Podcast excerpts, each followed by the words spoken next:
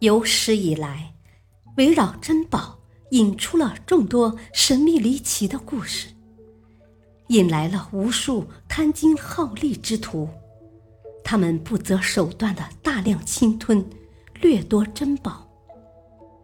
让我们跟随寻宝者的脚步，一起去探寻这些秘宝的遗踪吧。请收听。第五部《秘宝遗踪》，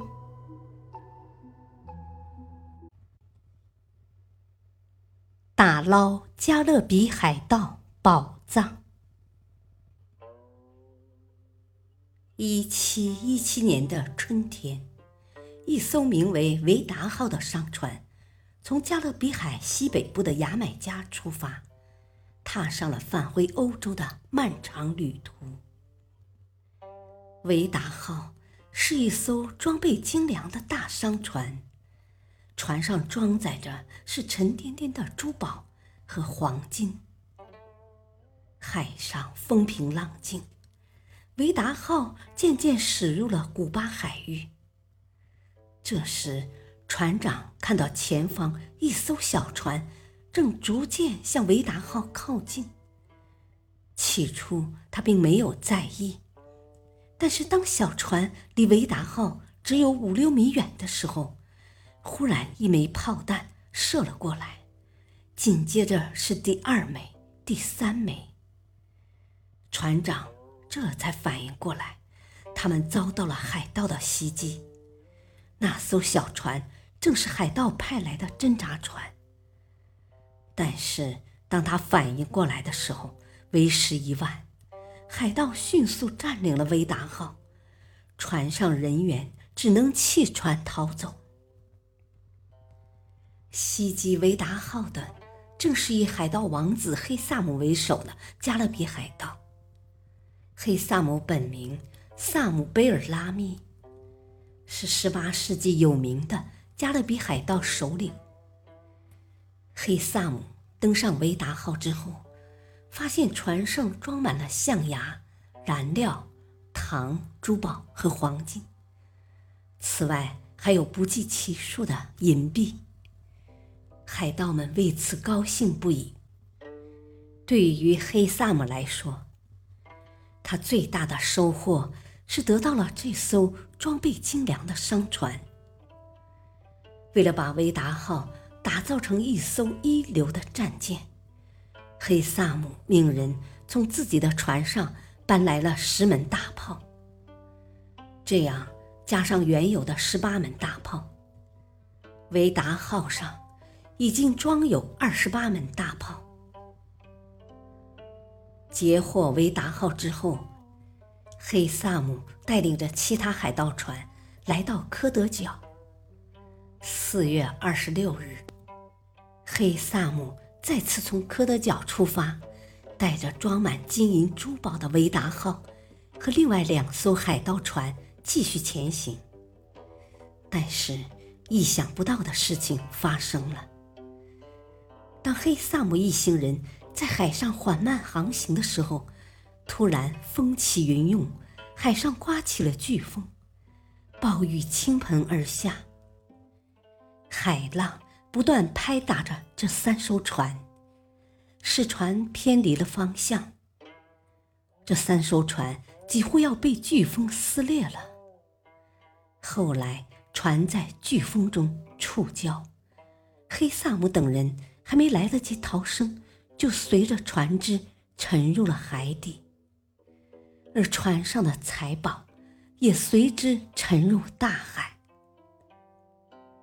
多年来，由于不知道维达号到底被飓风卷到哪里，所以人们一直没有找到它。黑萨姆和维达号的故事也逐渐被人们遗忘。直到一九八四年底，维达号才重新引起世人的关注。当时，一名潜水员在潜水的时候，差点。被一块凸起的物体绊倒。他看到那个凸起的物体上覆盖着厚厚的泥沙。出于好奇，这名潜水员蹭去了上面的泥沙，结果惊奇的发现，这个凸起居然是一个生锈了的金属大炮。在大炮旁边，他还发现了一枚锈黑的铸币。后来，人们把这个大炮和铸币与维达号联系了起来。一直研究维达号沉船事件的探险家克利夫德，对那名潜水员的发现非常感兴趣。一九八五年，他率领探险队来到了那名潜水员发现铸币的水域。经过长时间的勘探。和潜水调查，他们终于在深海里找到了刻有“维达号一七一六”的部分船体残骸。虽然这些船体残骸只是维达号很小的一部分，但是这足以证明这艘船就在附近海域。然而，无论克利夫德一行人。如何搜索都没有发现维达号的船体。可是值得庆幸的是，他们在附近海域发现了大量金条和两千多枚铸币。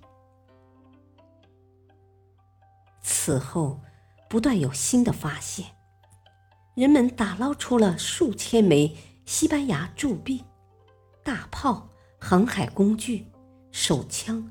和餐具等物品。然而，这并不是他们的目标。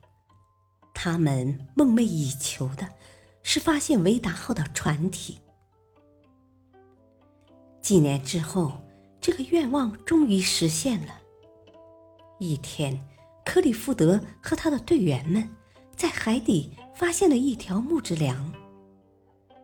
当他们铲除上面的淤泥和沙土之后，维达号的船体终于出现在他们的面前，所有人欣喜若狂。这就意味着，船上所有的珍宝即将与人们见面。在探险队员的不懈努力下，维达号的秘密终将完全揭开。然而，在大海的深处。还有许多像维达号一样藏有财宝的海盗船，等待着人们去追踪。